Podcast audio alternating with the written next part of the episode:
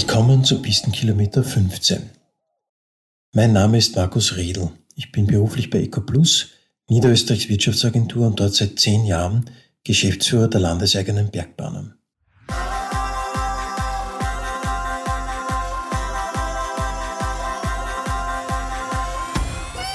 Mein Gesprächspartner ist heute Toni Inauer und damit jemand, den man A als österreichische Sportikone nicht weiter vorstellen muss und B jemand, der einfach sehr reflektiert ist und mit dem man sich trefflich über Sport und Bewegung, über gesellschaftliche Entwicklungen austauschen kann.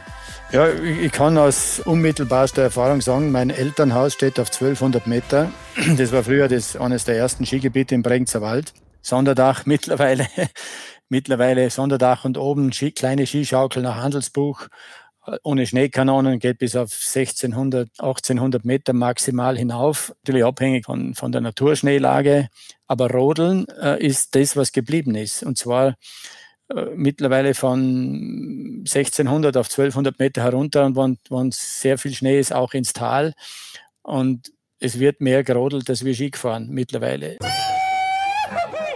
Im Gespräch geht es vor allem um die Auswirkungen der Pandemie auf Sport und Bewegung um die Frage, wie sich der alpine Tourismus weiterentwickeln kann. Viel Vergnügen!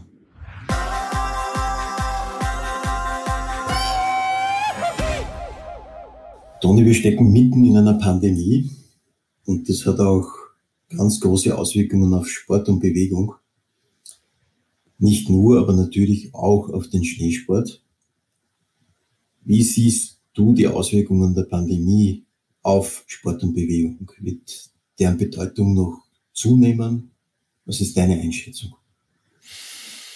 Ja, das Bewusstsein wird meines Erachtens ein bisschen steigen. Immer dann, wenn man irgendwas, das man gewöhnt ist, dann plötzlich nicht mehr, nicht mehr kriegt oder nicht mehr tun darf, dann äh, wird man sich gewahr, dass das einen Wert gehabt hat. Ne? Wie bei Film. Und äh, was so selbstverständlich funktioniert hat, äh, und so ähnlich ist es bei der Bewegung, glaube ich, dass die Leute einfach merken, wie, wie toll es war, wenn man ins Fitnessstudio gehen kann oder wenn man ganz normal in Turnverein gehen kann und, und all diese Dinge im Tennisclub, die, die Hallen, äh, dass das eigentlich schon ein, äh, eine hohe Lebensqualität ist, die man, die man da normalerweise genießen haben können und wenn man es sich leisten kann, mehr als tun können. Also diese Bedeutung ist äh, für, für einen einzelnen Menschen wird das klar auch, dass man sie leichter tut zu motivieren. Es kann ja, ist ja niemanden versagt, zu Hause sich auch zu bewegen oder so, aber man merkt halt, es fällt nicht so leicht, nicht, dass man sich hinsetzt und, äh, und äh, Yoga macht oder äh, man kann ja auch Krafttraining mit dem eigenen Gewicht machen, mit dem eigenen Körpergewicht machen, all diese Dinge. Meine, meine zwölf Tiroler kann man machen. Viele, viele Sachen. Man kann rund ums Haus laufen, man kann langlaufen gehen, man kann äh, viele Dinge tun, aber es, es ist halt das Animo, wenn, wenn eine Szene da ist, wenn, wenn andere Leute da sind, wenn man, wenn man miteinander was macht, wenn man auch viele brauchen das auch gesehen zu werden beim Sporteln, dass man, dass sie motiviert sind, was zu tun oder aus sich herausgehen. ja, ähm, und jetzt hat man ja bereits Erfahrungswerte und Zahlen und weiß, was das, was das macht, vor allem auch vor allem auch mit Kindern, die vielleicht nicht in hochsportlichen Haushalten und Familien leben. Äh, es gibt da Zahlen über ähm, Verlust der Beweglichkeit, Zunahme vom Körpergewicht etc., die ja schon erschütternd sind. Ja. Das war ja grundsätzlich auch schon vor der Pandemie die Entwicklungsrichtung und du sagst, jetzt liegen schon Zahlen vor für diese letzten 18 Monate oder wie lange wie lang es jetzt schon geht dass das noch einmal zunimmt. Also noch einmal geringere Beweglichkeit, noch einmal höheres Körpergewicht? Ja, weil man natürlich äh, jetzt merkt, dass Bewegung nichts mehr ist, so wie vor 30 Jahren oder wie vor 50 Jahren das ganz selbstverständlich im, in der Familie, im Alltag mitgeliefert wird, weil man einfach die Kinder rausgejagt hat und gesagt, tut's was, bewegt euch, äh, geht's ins, ins Freie. Und die Kinder haben das gemacht, weil aber heute, was dazu kommt, sind äh, klarerweise die ganzen äh, Unterhaltungsmöglichkeiten, die man, die man hat und die natürlich indoor stattfinden und auf den und wo man halt im Fernseher, äh, Smartphone, alles mögliche Computer hat, Gamings, äh, Gaming-Möglichkeiten hat und, und damit plötzlich registriert man, oder nicht plötzlich, man weiß es eh schon länger, aber so, so komprimiert, wie man es jetzt mitkriegt, war es halt noch nie, dass Bewegung mittlerweile eine kulturell zu vermittelnde äh, Technik ist. Wenn man, wenn man das nicht vermittelt, wenn das niemand macht, von selber passiert es kaum mehr. Das ist das Neue an der Situation und auch das, was verschärfend wirkt und warum das dann so schnell geht auch. Äh, man weiß ja das, wenn ich einen Gips habe oder wenn ich, wenn ich zum Liegen verdammt bin, wie schnell man Muskeln abbaut. Äh, und wenn man dabei aber seine Essgewohnheiten beibehält, baut man das Körpergewicht nicht ab, aber man nimmt halt Fett zu. Und das passiert sehr, sehr schnell. Und sogar bei jungen Menschen. Und äh, dazu kommt noch der, der Frust, dass man halt äh, das Gefühl hat, man ist eingesperrt, weil man äh, das ja überhaupt nicht mehr gewöhnt ist, weil man sozusagen alle Freiheiten gehabt hat, ohne sie zu reflektieren. Und darum hat man ein, ein großes Problem damit, weil man nicht weiß, wie ein großer Kampf dafür da war, überhaupt diese Freiheiten und diese Möglichkeiten alle zu bekommen. Ja. Und die Pandemie äh, konfrontiert uns jetzt eben mit diesen Tatsachen und mit dem Verlust von vielen Selbstverständlichkeiten, die aber früher eigentlich gar keine Selbstverständlichkeiten waren. Lass mich schon nachfragen wegen der zwölf Tiroler, deinen zwölf Tirolern. Ist das auch so etwas wie eine persönliche Bewältigungsstrategie und kannst du es kurz beschreiben, worum es da geht? Diese zwölf Tiroler, der, die Marke oder der Name ist ja, ist ja, glaube ich, auch äh, der Funke ein bisschen dahinter, erinnert an die fünf Tibeter, äh, eben mit einem nicht ganz so ernsten Zugang über die, über die Tierwelt. Äh, wir haben es auch präsentiert, das war sehr, äh, sehr stimmig im, im Innsbrucker Alpenzoo, wo es ja alle diese Viecherl gibt, die man dann äh, anschauen kann. Und äh, steckt auch ein bisschen der Mythos dahinter, dass wir Menschen ja als, wir sind ja auch Tiere, aber immer schon wieder immer gelebt haben in, in früheren Epochen oder heute noch bei Naturvölkern merkt man das. Äh, Leute tanzen, Leute jagen, Leute äh, beten Tiere an, versuchen die Kraft, die Energie, die Beweglichkeit, den Mut, bestimmte Eigenschaften aus den Tieren heraus für sich zu äh, zu ziehen und sich äh, zu eigen äh, zu machen. Und äh, so etwas Ähnliches ist es auch, das merkt man bei Kindern, wenn sie diese zwölf Tiroler machen, dass sie die Tiere ja wirklich spielnah und dass das nicht nur darum geht, jetzt da genau winkelgradmäßig und die Übungen hundertprozentig genau zu machen, sondern sich auch hineinzuversetzen in diese, in diese Bewegungen und in, in das, in das Lebens, in die Lebenswelt von so einem Tier und damit auch ein bisschen was Mystisches mitzunehmen von der ganzen Geschichte, feinstofflich quasi. Ja, zwölf Tiroler ist, äh, beschreibt eine Übungsserie von äh, zwölf Übungen, die man ein Pocket-Programm, das man zu Hause machen kann, das man überall machen kann, das man im Büro machen kann, im Hotelzimmer, äh, einfach mit möglichst wenig äh, Geräteaufwand, in dem Fall mit keinem. Zwölf Tiroler sind auch äh, zwölf Tiere, die es genauso im, in Niederösterreich oder in der Steiermark oder in der Schweiz gibt. Das sind alpenländische Tiere, angefangen, wie das Leben halt entstanden ist. Und so geht auch diese, äh, vollzieht sich auch diese Übungsfolge. Das Leben ist aus dem Wasser entstanden, äh, beginnt mit der Bachforelle über die Amphibien, äh, Alpensalamander auf zu den Säugetieren und letztendlich kann man natürlich kann nicht anders sein mit meiner Vorgeschichte auch zu fliegenden Tieren wie dem Schwan oder, oder dem Steinadler. Und es sind Übungen, die physiologisch sinnvoll aufeinander abgestimmt sind, die man am Boden beginnend, man kann sogar die Bachforellen schon beim, vor dem Aufstehen im Bett noch machen. Äh, und so, wenn man es einmal halbwegs beherrscht, in einer halben Stunde etwas sehr Wohltuendes und auch äh, sagen wir, Erhaltendes äh, für sich machen kann. Apropos hochsportliche Familien, mein bester Freund seit Kindergartentagen ist nach Tirol gekommen, da Anfang 2000, 2003, um mit mir gemeinsam die Winteruniversiade vorzubereiten. Du warst ja damals so nett und bist auch bei der Eröffnungsfeier auf einem Hundeschlitten mit der Fackel ins Tivoli-Stadion hineingefahren. Der Sandro hat sich in Innsbruck verliebt. Der lebt jetzt in Absam mit seinen drei Kindern. Apropos hochsportliche Familie. Und die waren da oben langlaufen. Oder besser gesagt, er wollte mit seinen Kindern langlaufen gehen und sein Sohn, der Emilio, war nicht einverstanden und hat graunzt, Papa, Papa, du hast gesagt, wir werden eine Schanze bauen, wir werden eine Schanze bauen. Und in dem Moment gehst du vorbei und sagst, auch mit Langlaufski und sagst, Schanze bauen ist immer eine gute Idee. oh weh. und hat er dann müssen auch eine bauen. War's dann, das, war, das war's dann mit dem Langlaufen. Nichts ja, aber immerhin gesehen, dass ich auch gelaufen bin, oder? Hm? Ich war übrigens schon genau. letzte Woche zweimal. Ich weiß nicht, ob ich das gesagt habe, aber es ist schon gegangen in Gnadenwald, ja. Jetzt schaut es wieder sehr grün aus. Ja, na, wird schon werden. Aber das ist jetzt die perfekte Überleitung. Mhm. Diese Skiindustrie, diese Wintersportindustrie, Skigebiete und alles, was dazugehört, war die letzten Jahrzehnte höchst erfolgreich.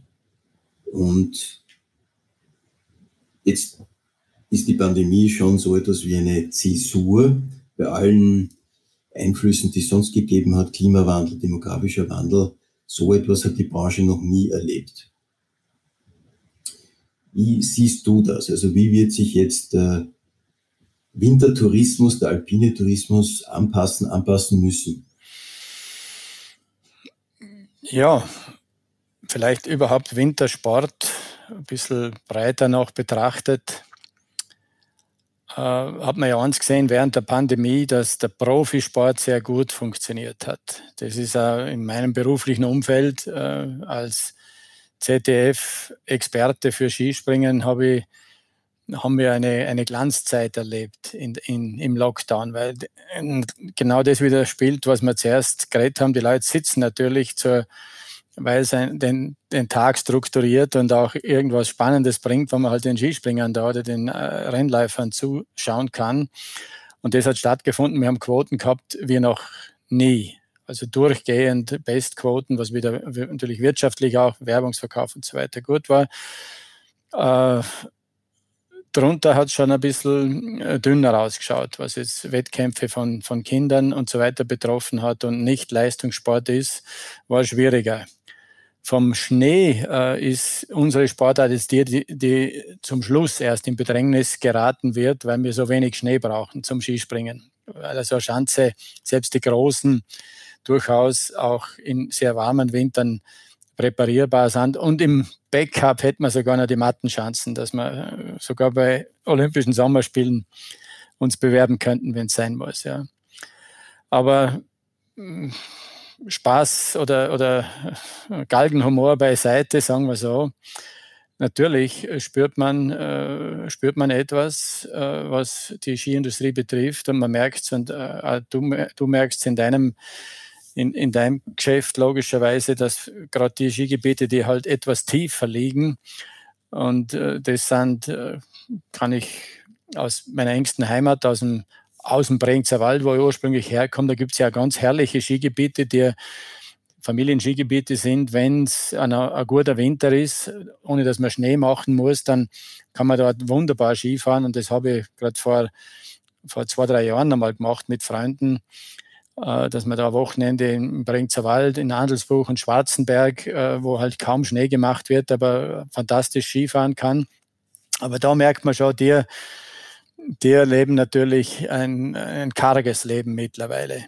Alles, was in, in, ganz in der Höhe ist, und da kennst du wahrscheinlich auch die, die Untersuchungen, ein Bekannter von, von mir, äh, Klimawissenschaftler aus Tirol, der Günther Eigner, den du vermutlich kennst, der sich damit beschäftigt, wie die Winter- und die Skigebiete tatsächlich ausschauen, der sagt ja, dass es äh, in etwas höher gelegenen Lagen keine große Änderung gegeben hat und Skifahren und durchaus möglich ist und natürlich auch äh, neue Technologien dort beginnen jetzt, jetzt zu greifen. Und da gibt es ja, gibt's ja allerhand von den, kann man immer in Frage stellen, ob es sinnvoll ist, aber äh, Schneedepots, was man gerade im nordischen Bereich sehr oft verwendet, dass man Schnee von gestern, also vom vorigen Jahr, anhäuft und Matte drüber legt und, und dann im Herbst sehr früh, die wie in Seefeld oben oder in Hochfilzen oder sogar die Kitzbühler haben es eine Zeit lang gemacht, heuer glaube ich das erste Mal nicht, dass sie so ein Schneedepot machen und dann vor allem auch für die Teams und für die für die Early Birds dann halt schon Ende Oktober und äh, November schon Pisten oder Loipen zur Verfügung stellen. Ähm, sonst äh, spannende Entwicklungen. Ich habe es gerade in der Steiermark in der kleinen Zeitung jetzt gelesen, dass ich glaube, das ist sogar ein, ein Este oder ein Lette oder einer, der hat also äh, beschäftigt sich mit einer Technologie, wo also ganz genau äh, alle, alle möglichen Daten eingespeist werden, um möglichst wenig künstlich zu beschneien, damit man genau die Schneehöhe überall hat und auch die Schmelzgeschwindigkeit und den Wassergehalt und kombiniert mit dem, mit dem zu erwartenden prognostizierten Wetter kann man dann sagen, wie viel Schnee muss ich wirklich produzieren, dass ich keine, damit ich keine Überkapazitäten produziere und das halt äh, richtig einbringe, erhalten für die Schneedecke, die ihr braucht zum Skifahren. Also da gibt's hochinteressante Technologien. Man sieht aber auch daran, ganz so einfach ist es nicht mehr, wenn ich auf so äh, spitzfindige und raffinierte Möglichkeiten zurückgreifen muss. Ja. Äh, es steckt natürlich in dieser Branche und gerade bei uns schon unwahrscheinlich viel drinnen. Die kann man nicht einfach sagen, okay, das war's jetzt und das ist erledigt, dass dort äh, viel gemacht wird und dass man jetzt dran gehen muss, diese Dinge auch sehr rücksichtsvoll zu machen und rücksichtsvoller zu machen äh, im, im Zuge des, äh, eines Klimadeals, wo wir wissen, wir können jetzt nicht mehr nur für, für eine Generation schauen, dass man sich die Taschen voll macht, sondern wir müssen vorwärts schauen, dass das möglicherweise äh, unsere, unsere Gegend da, äh, nämlich nicht nur im Winter, sondern Sommer wie Winter, äh, interessant bleibt für die, die nachher dort noch wohnen äh, und sich wohlfühlen sollen und möglicherweise und logischerweise auch äh, sich ihren Lebensunterhalt äh, verdienen sollen. Klimawandel und ist, ist ja kein Thema, dass das besteht aus meiner Sicht und dass das, dass man sich damit ständig und äh, intensiv auseinandersetzen muss. Äh, Wenn es jetzt heißt, die Winter zum Skifahren werden äh, unmerklich schlechter in bestimmten Höhenlagen, dann mag das stimmen. Andererseits werden aber die Sommer und die natürlich völlig anders und da kommen andere Phänomene hinein, die mit dem Skifahren gar nichts zu tun haben. Das, da geht es um Permafrost, da geht es um, um tausend andere Dinge, die, die nicht zu leugnen sind aber trotzdem daneben hat Platz, dass Skisport offenbar, wenn man diesen Wissenschaftlern folgt, in bestimmten Höhenlagen noch relativ lange möglich sein wird. Welche Rolle kann der organisierte Sport spielen? Wenn wir jetzt vorausdenken, organisierte Sport im Sinne von dieses ganze System der internationalen, nationalen Sportverbände, der Vereine. Siehst du, dass, dass diese Vereine sich jetzt schon weiterentwickeln, weil beispielsweise das Trainingsgebiet oder die Möglichkeit, direkt vor der Haustüre den Sport auszuüben, äh, wegfällt. Und was beobachtest du da und welche Rolle könnte der organisierte Sport spielen bei diesen Veränderungen? Ja, das äh, ist ein, ein laufendes Thema auch hier in Tirol. Der organisierte Sport und der nicht organisierte Sport, beides wird da, wird eine große Rolle spielen, ob touristisch oder auch für die äh, quasi für den Lebensstil der Bevölkerung. Äh, das Thema, das wir zuerst am Tisch haben, hatten, dass äh, die Kompetenz in den Familien und beim Einzelnen ohne den organisierten Sport im Schnitt nicht gut ausgebildet ist, das deutet darauf hin, dass wir den organisierten Sport logischerweise brauchen. Zur organisierten Sport könnte ich jetzt auch sagen, gehört da die Vermittlung in, in, in Kindergärten, in Volksschulen, in Schulen. Das ist auch der, sagen wir, der systematisch vermittelte Sport, der als Kulturtechnik dort vermittelt werden muss. So ähnlich wie, ist eine Kernthese meines Buchs, so ähnlich wie Mathematik oder wie, wie Rechnen oder Schreiben oder Lesen wird man zukünftig den, den Kindern beibringen müssen, dass sie äh, einen Körper nicht nur haben, den man irgendwo beim Doktor dann alle zehn Jahre anschauen lässt, wie ein Auto, sondern dass man Körper ist, Leib ist und mit dem eine Kompetenz entwickeln muss, eine Gesundheitskompetenz, wie uns beispielsweise die skandinavischen Länder ein bisschen voraus sind, äh, um dann irgendwo die guten Lebensjahre, die man einfach hat, wo man noch vital ist und sich bewegen kann, selbst steuern kann, sich selbst äh, organisieren und erhalten kann, dass die eben mehr werden und möglichst, möglichst groß werden. Da spielt der organisierte Sport sicher eine Rolle, weil da da Tradition drinnen ist, weil äh, nicht, nur, nicht nur Wissen und Know-how und Infrastruktur, sondern das merkt man ja, es ist, es ist Animo, es ist Motivation, es, es ist äh, Kraft drinnen, es ist Energie drinnen, dass dann Kinder, Erwachsene einfach miteinander hm, über die Generationen hinweg sie leichter tun, im organisierten Sport auch dann quasi in Tritt zu kommen und in Bewegung zu kommen. Der nicht organisierte Sport wird auch sehr wichtig sein. Es wird aber auch wichtig sein, den irgendwo ein bisschen zu organisieren, weil es Spielregeln braucht. Ja, also gerade in den freien Sporträumen, wie man sie äh, gerade in Tirol natürlich überall sehr, äh, soll ich sagen, intensiv bespielt haben, ist es dringend notwendig, dass Sportler, die äh, sich auch auskennen, nicht einfach da sich, sich reinschmeißen, weil es ein tolles Abenteuer ist, sondern wissen, welche gesellschaftlichen Gruppierungen da draußen vom Forst äh, über, die, über, über die Jagd, Naturschutz etc., was da als äh, eine Rolle spielt. Und da äh, wird es zukünftig sicher so Themen wie Verhaltenskodex für Sportler im freien Sportraum geben müssen, wo man sie dann freiwillig oder mit einer, mit einer kleinen Prüfung, wie auch immer, äh, sich dem Ganzen äh, irgendwo äh, unterordnet oder, oder auch äh, klarerweise das zur Kenntnis nimmt und die Spielregeln einhält. Mir fällt dazu beispielsweise Golf ein, wenn ich Golf spielen gehe dann gibt es eine Platzreife, weil es ist nicht ungefährlich, Golf zu spielen und ich muss wissen, wie ich mich verhalten, verhalte da draußen und muss mir darauf verlassen können, dass sie andere ähnlich verhalten. Und äh, da gibt es am Golfplatz gibt's auch nicht nur Golfspieler, es kann auch sein, dass der Spaziergänger irgendwo queren und da muss man auch wissen, wie man das macht etc. und auf was man alles Rücksicht nehmen muss. Und das wird kommen und muss auch kommen.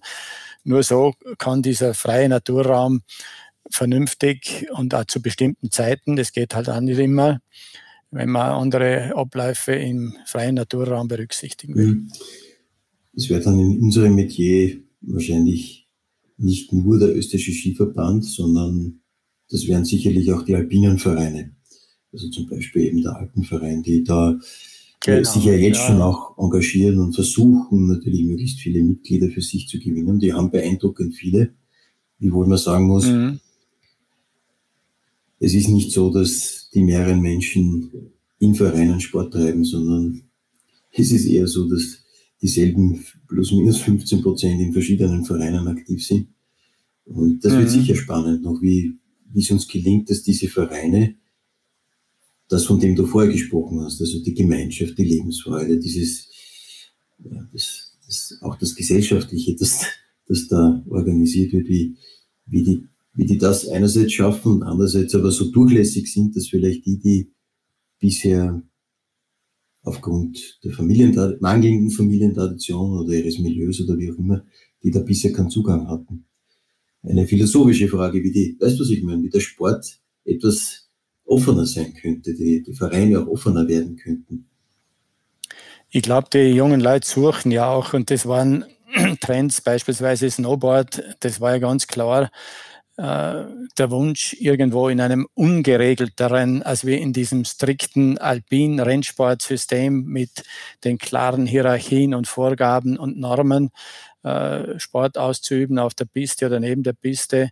Mittlerweile hat sich das auch schon wieder beruhigt und äh, aber der junge Mensch sucht es logischerweise diesen Freiheitsgrad, äh, wenn er sich wenn er sich bewegt, aber Trotzdem wird es wichtig sein, äh, genauso beim Klettern, was das gibt, halt dieses Erschließen der neuen Routen und alles.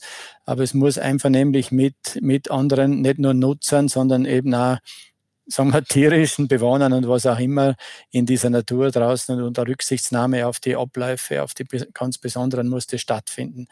Und das ist, äh, das ist äh, glaube ich, eine, eine wichtige Aufgabe, wo es auch darum geht, Daten zu erheben, wirklich zu wissen, wie viele Leute sind draußen, was sind die Gewohnheiten, auch die ganzen Mobilitätsgewohnheiten, äh, wie zum Sport komme, äh, sind lauter Themen, die uns beschäftigen werden und äh, massiv Einfluss äh, darauf nehmen werden, ob das akzeptiert wird von der Gesellschaft oder, oder eben nicht. Ja. Apropos Gesellschaft, Toni. Es ist wahrscheinlich schon so, dass der alpine Sport nicht unbedingt für Menschen mit körperlichen Beeinträchtigungen, manches Mal auch nicht für ältere Menschen aufbereitet ist. Äh, ich sage jetzt nicht einmal, dass die das nicht machen könnten, aber kommt mir schon so vor, dass wir das nicht im Fokus haben, dass das auch nicht so die Zielgruppe war bisher. Man könnte auch sagen, dass viele Spielformen des alpinen Sports oder des alpinen Tourismus ziemlich männlich dominiert sind. Wie siehst du da die Entwicklung? Wie werden wir neudeutsch diverser? Also wie haben wir, wie können, könnten wir für den Sport in den Bergen eine höhere Diversität erreichen?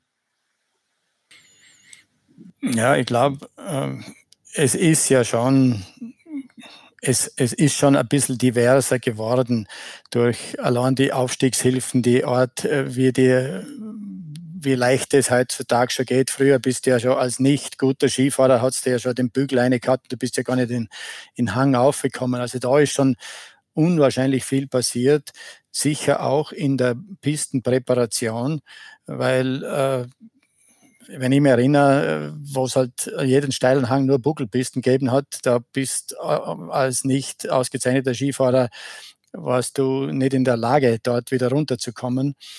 Und, und so hat sich doch vieles, vieles getan, glaube ich einmal. Ähm, beispielsweise auch. Ob das, jetzt, ob, das jetzt, ob das jetzt immer zu begrüßen ist, diese unter Anführungszeichen Monokultur oder nicht. Da ja, ja. sich manchmal auch die Geister. Ja. Weißt du, was du meinst? Ich Glaube schon, äh, aber äh, andererseits sind wir dann wieder sehr schnell dort, wo ist, wo ist der freie Skiraum, wo, wie, wie, wie qualifiziere ich die Leute, dass sie dorthin gehen dürfen, wo ich eben nicht die präparierte Piste habe.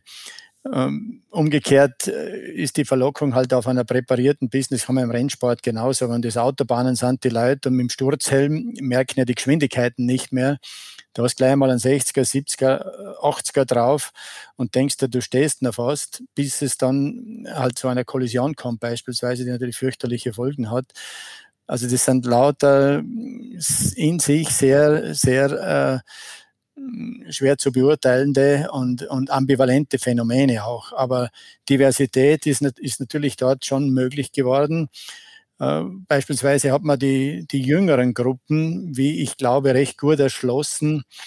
Wenn ich da so spezielle Skigebiete nehme, die sich auf Familien äh, konzentrieren und diese Zauberteppiche und die, die, die tollen Aufstiegshilfen, das war keine Gaude früher für die Skilehrer und Skilehrerinnen, die Kinder aufzuziehen und, und äh, damit die überhaupt die ersten, und darum haben das Familien auch äh, gescheut, nicht den Kindern Skifahren beizubringen. Wenn sie es dann einmal können, ist eh ganz nett, wenn sie Lift fahren können. Aber die Stufe bis dorthin ist das Schwierige. Und das machen manche Skigebiete, habt ihr ja sicher Niederösterreich auch, bei uns ist dort Tirol, glaube ich, spezialisiert, Fies, Ladis, die, haben, die waren dort sehr faust, die waren da Vorreiter, haben viele von diesen Dingen entwickelt und auch Strukturen und Systeme, wie man dann Großeltern und ganze Familien wieder auf die Pisten bringt und warum äh, eben in, in Anhängern noch fahren kann, eben mit den Enkeln und generationsübergreifend bestimmte Dinge machen kann, was ja beispielsweise auch, äh, nenne es mal Golf, äh, auch ein Thema ist, dass dort eben auch generationsübergreifend Leute miteinander, äh, Familien miteinander den Sport betreiben können. Mhm. In Pistenkilometer 1 habe ich mit dem Benny Bregenzer unter anderem darüber gesprochen, wie mhm. sie, sie diese ersten Förderbänder entwickelt haben als Prototypen. Ja, das ist schön, glaube ich, die Geschichte. Das ist eine gute ja. Geschichte, wie die das gemacht haben. Und was dann da plötzlich äh, gegangen ist im, ja. in, in der Besucherstruktur, was sich da ja. getan hat. Apropos äh, Diversität, wir hatten im vergangenen Winter in Niederösterreich sehr viele Gäste mit Migrationshintergrund, die aus den Ballungszentren gekommen sind, vielleicht auch über die Weihnachtsferien nicht nach Hause fahren konnten. Und das Thema Rodeln, auch jetzt, es hat geschneit bei uns, bei den Google Trends in der letzten Woche an zweiter Stelle Inflotterie, Niederösterreich, erste Stelle, zweite Stelle Rodeln. Ja, wo kann man rodeln? Mhm. Ja, das wäre vielleicht so etwas. Naja, das wäre vielleicht so etwas, dass, dass ohne, ohne große Vorkenntnisse gleich einmal einen, einen lustvollen, ein lustvolles Bewegen in der Natur und auch auf der Unterlage Schnee ermöglicht. Wir beide wissen, dass das auch nicht ungefährlich ist, diese Rollen. Ja. Aber ist vielleicht rund um Wien oder rund um diese Ballungszentren noch äh, offensichtlicher. Oder wie ist es bei euch rund um Innsbruck? Ja, ich kann aus, aus unmittelbarster Erfahrung sagen, mein Elternhaus steht auf 1200 Meter. Das war früher das, eines der ersten Skigebiete im Bregenzer Wald. Sonderdach. Sonderdach, mittlerweile, mittlerweile Sonderdach und oben kleine Skischaukel nach Handelsbuch. Ohne Schneekanonen geht bis auf 1600, äh, 1800 Meter maximal hinauf. Natürlich abhängig von, von, von der Naturschneelage. Aber Rodeln äh, ist das, was geblieben ist. Und zwar äh, mittlerweile von 1600 auf 1200 Meter herunter und wenn, wenn sehr viel Schnee ist, auch ins Tal. Und es wird mehr gerodelt als wir Ski gefahren mittlerweile. Es, es wird dort, es sind natürlich ideale Tiefschneehänge und, und Firnschneehänge, wenn, wenn genau die Situation passt, aber äh, präparierten bist, natürlich ist es rundherum viel äh, spannender, ob jetzt das am Didamskopf oder in Schopernau oder vor allem in Mellau oder Mülls ist. Das sind die großen Skigebiete. Aber dort funktioniert tatsächlich Rodeln und äh, Paragleiten ist eins von den Dingen, der, wo man halt mit das Spiel mit der Gravitation, mit der Schwerkraft, das Spiel mit dem Höhenunterschied ist das, was wir, glaube ich, anbieten können. Und was das Spannende ist, mit, mit den Aufstiegshilfen gilt natürlich genauso für die Abschnittsweise äh, raufzusteigen und dann knieschonend mit der Seilbahn runterzufahren die vice versa zu dem, was man beim Skifahren macht, dass man gemütlich rauffahrt mit der Seilbahn und dann runter mit die Ski runterbrettert, äh, gibt es viele, die im Sommer oder auch im Winter das schon so machen, dass sie dass sie den, äh, den Aufstieg zu Fuß bewältigen und, und dann aus gesundheitlichen Gründen herunter nicht mehr, nicht mehr Skifahren äh, oder halt im Sommer eben auch äh, mit der Seilbahn runterfahren. Und zwar sehr intensive oder, oder sagen wir, engagierte motivierte Sportler, die das machen. Viele von meinen Kollegen, die sogar noch Masters-Rennfahrer sind, die, das ist von denen wöchentlich zweimal machen die das, weil es einfach ein gutes Training ist. Ja. Das ist übrigens auch eine tolle Seilbahn. Wobei du mir gesagt hast, das ist Seilbahn Bezer, die, die äh, über das Sondertag mit einer, ist eine also mit einer Mittelstation hinaufgeht zur Bergstation Baumgarten. Aber du sagst, sie ist recht laut, oder? Bei der Mittelstation. Ja, das äh, beklage ich, weil die so schnell fährt. Das ist eine Doppelmeierbahn, die eine der ersten, die man gemacht hat, die auf zwei Seilen rennt und eine unheimliche Geschwindigkeit fährt. Und offenbar haben sie die Stütze in der Mittelstation nicht richtig gedämpft, gelagert, wie auch immer. Die kommt in Schwingung und ist äh, störend laut, würde ich mal sagen. Äh, sind auch sind so Themen, die äh, die man zukünftig sicher irgendwann dann halt mit mehr Geld angehen muss, weil es Menschen natürlich stört und weil es nicht gut ist, wenn man die Technologie, wenn die so auch akustisch so dominant wird. Und das wird, glaube ich, eines der nächsten Dinge sein, dass man neben dem äh, Klimaschutz und, und neben den Emissionen, die halt Thema, ob es das Feinstaub etc. ist, dass man, dass man endlich sich bekennen wird, weil im stillen Rumor sehe schon im Inntal oder wo auch immer, dass die Lärmemission natürlich eine, eine horrende ist und gewaltig ist und, und die Leute da mittelfristig nicht nur grantig, sondern krank macht. Wenn du nicht mehr schlafen kannst und so weiter. Und da rede ich jetzt nicht von der Seilbahn da am Sonderdach, aber die ist am Tag zumindest auch störend. Und äh, alles, was man so ähm, ständig wegdrucken muss, weil es einen stört und es ohnmächtig ist, weil man nichts ändern kann, ist letztendlich eine Sache für den Gesetzgeber, dass er sagt, wenn ich will, dass, die, dass es den Leuten gut geht und Lebensqualität erhalten bleibt, gehört zukünftig auch ganz massiv Lärm dazu. Ja. Das war wie immer ein sehr interessantes Gespräch. Ich danke dir. Danke, Toni. Bitte sehr. Danke, Markus.